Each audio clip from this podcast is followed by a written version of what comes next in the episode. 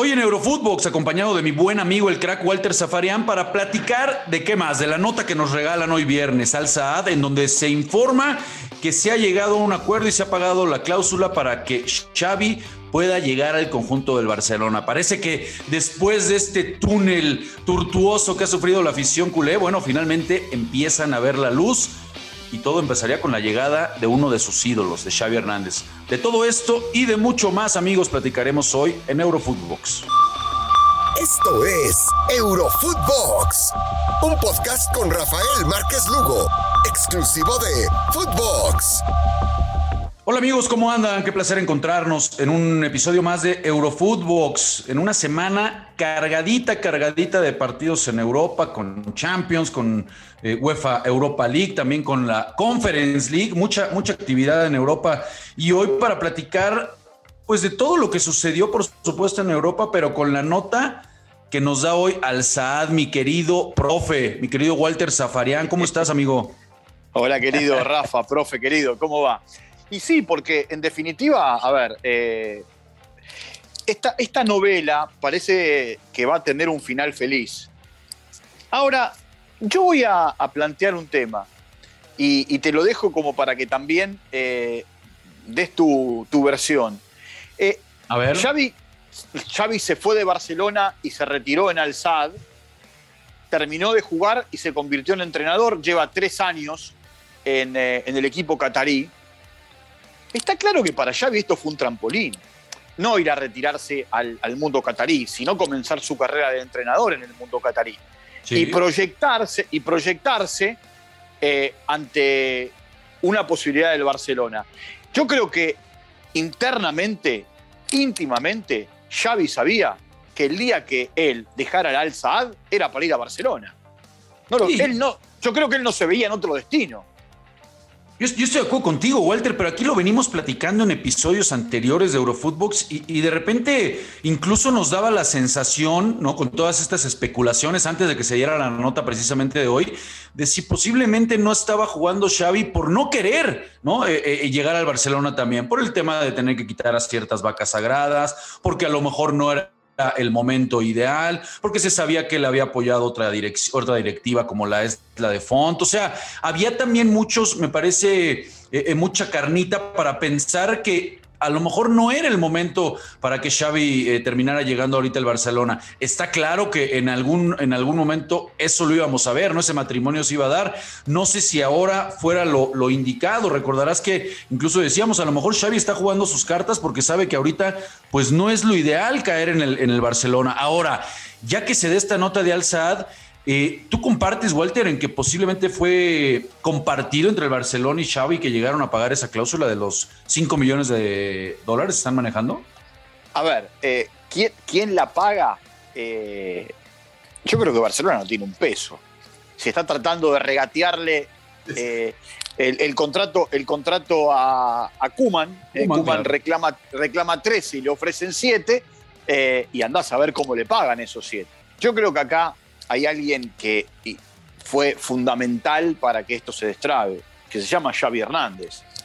Eh, ¿Vos te imaginás que si hay a una persona en el mundo que no la vas a correr con plata, es a este señor que es dueño del Al-Saad? Al ¿Qué le vas a decir? Mira, te ofrezco cinco, te, ofrezco, te lo ofrezco en cuotas.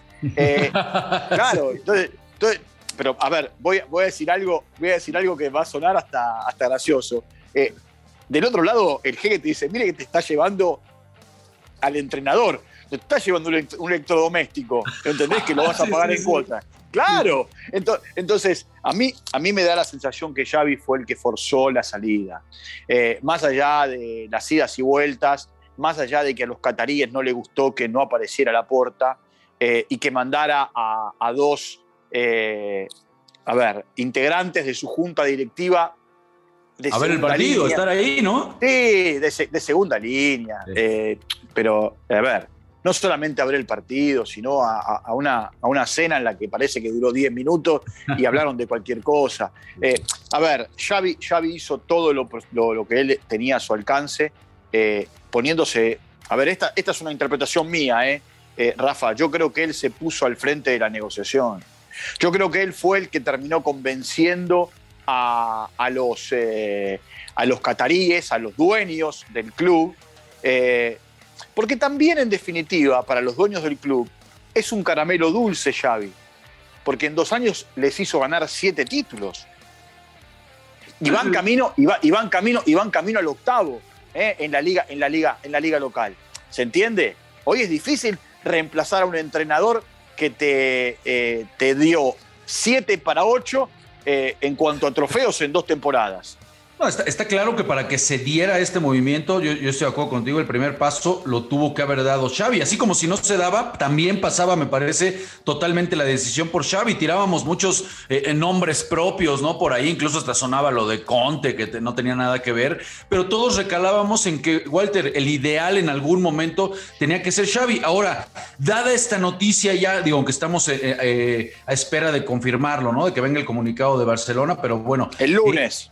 Realmente, Walter, ¿Es la solución para, para, el Barcelona, Xavi? Digo, a todos nos ilusiona, por supuesto, nos hace recordar, uno analiza cómo, cómo coincide el fútbol Xavi con mucha posesión, que el balón no queme, caray, por supuesto que es la escuela, la escuela culé, pero ¿es realmente el momento para Xavi? ¿Es el momento para limpiar ese vestuario? ¿Cómo crees que vaya a llegar Xavi en este momento? Yo creo que va a ser un tiempo de transición, en donde él va a tener que... Eh, Primero, sentarse con las vacas sagradas, que son, a ver, eh, Jordi Alba, eh, Piqué, Busquets, eh, básicamente Sergio Roberto por ahí. Sí, no, pero digo, a ver, Sergio Roberto es más joven. Puede ser, Sergio Roberto, y le, tiene, le, tiene que decir, bueno, nosotros fuimos campeones, fuimos felices, ganamos todo, hoy soy el entrenador. Y si no te toca jugar, no quiero caritas. Eh, no quiero que me eches el vestidor en contra. Exacto. Y si hay, una, hay una cosa a favor, que Piqué y Busquets son muy barcelonistas. ¿Entendés? Sergio y Roberto también son muy, muy barcelonistas y son los primeros defensores que tiene o que ha tenido el Barcelona en los tiempos de crisis. Acordate el famoso día del 2-8 ¿eh? contra Bayern de Múnich, cuando Piqué salió y dijo lo que dijo. Entonces, eh, a ver, yo, yo creo que, eh, mira, estuve, estuve viendo en estos días eh, declaraciones de Xavi y, en, lo que se llama la, voz de los entrenadores, para castellanizarlo, ¿no? hay, un, hay un trabajo de, de Xavi en una, en una cancha, en una tabla, en donde él explica cómo pretende que jueguen sus equipos. Es muy interesante por supuesto, lo explica a partir del alzad, eh, pero eso hay que replicarlo en, el Barcelona. Lo que sí, después, tiene jugadores para lo que él pretende desarrollar, no porque no sean buenos, sino características de futbolistas para desarrollar lo que él pretende desarrollar. Y por otro lado, eh, el combo completo sería si en algún momento su ayudante de campo sería Andrés Iniesta, ¿no? Bueno, ese es el sueño, ¿no? Que todo mundo tiene, que si va a llegar Xavi eh, con Iniesta. Aquí, aquí el tema es que yo creo, mi, querido Walter, que estamos todavía en la antesala de ver mucho movimiento, ¿eh? Yo hasta que no se confirme lo del Barcelona, porque de repente uno se pone a revisar y ahí también, eh, eh digo, sabemos cómo se mueve, ¿no? De repente pseudo periodistas que tiran nota nada más, pero no, seguro. Se habla también de que, de que por ahí hay una, hay, una, hay una vertiente, una corriente que dice que el Barcelona pues está muy molesto porque esto no es real, ¿no? La publicación que ha sacado al Saad. Eh, eh, o sea, realmente con qué, nos, con qué nos vamos. Yo entiendo que todo el sueño del Barcelona es que este, este momento se dé, pero yo no sé por qué tengo todavía ciertas dudas de que esto vaya a culminarse hasta no, insisto, escuchar o ver el, mensaje del, Club Barcelona. Pero, pero está, bien lo que, está bien lo que planteás, porque no digo que esté en bancarrota el Barcelona, pero está en una situación económica delicada. Entonces, eh, en otro el ejemplo de Kuman, Walter. Bueno, pero a Kuman, le deben 13 millones de euros y eh, le, le ofrecen 7. Y lo que pretenden es, vos fijate, mirá lo que es el tema de, lo que le pretenden pagar a Kuman a lo que le deben, es lo que deben pagar por, por Xavi. Entonces, ¿qué quieren? ¿Que Kuman pague la salida de Xavi? ahí, está, ahí están los palmarés de, de, Xavi Hernández, me parece que lo merece. 33 títulos como jugador, ya mencionabas 7 como, como técnico muy rápido. Yo creo que todo mundo lo ve incluso en algún momento hasta como un posible entrenador de la selección española, pero bueno, paso a paso a la carrera de, Xavi. Es muy joven, es muy joven, ¿eh? es muy joven. 41 años, es muy joven. Pero, pero por eso, ojo, Guardiola arrancó antes en, en primero en el filial del Barcelona, del Barcelona B, y después en el equipo principal.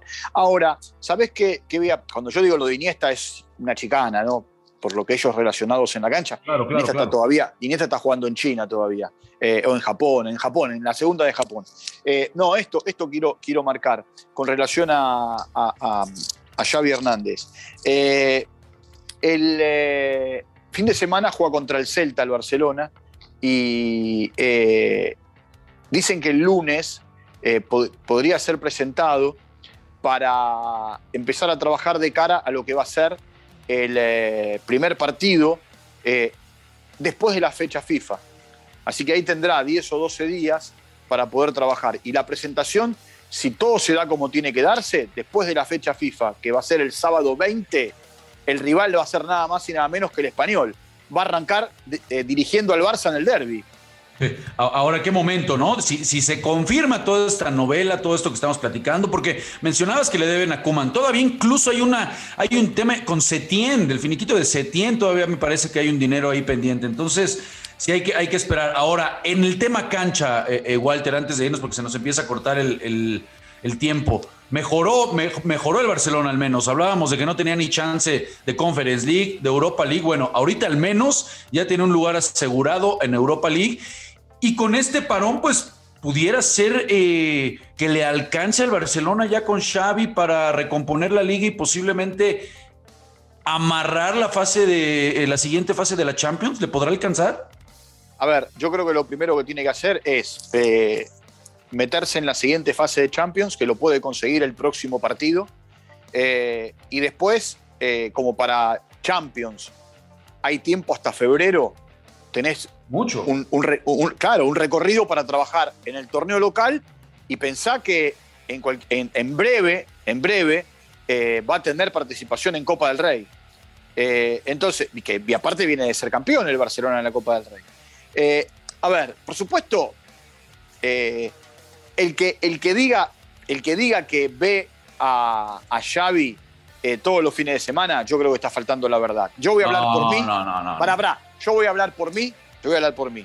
Los únicos partidos que vi de Xavi como entrenador fue cuando el Al Saad jugó el Mundial de Clubes. Yo soy sincero.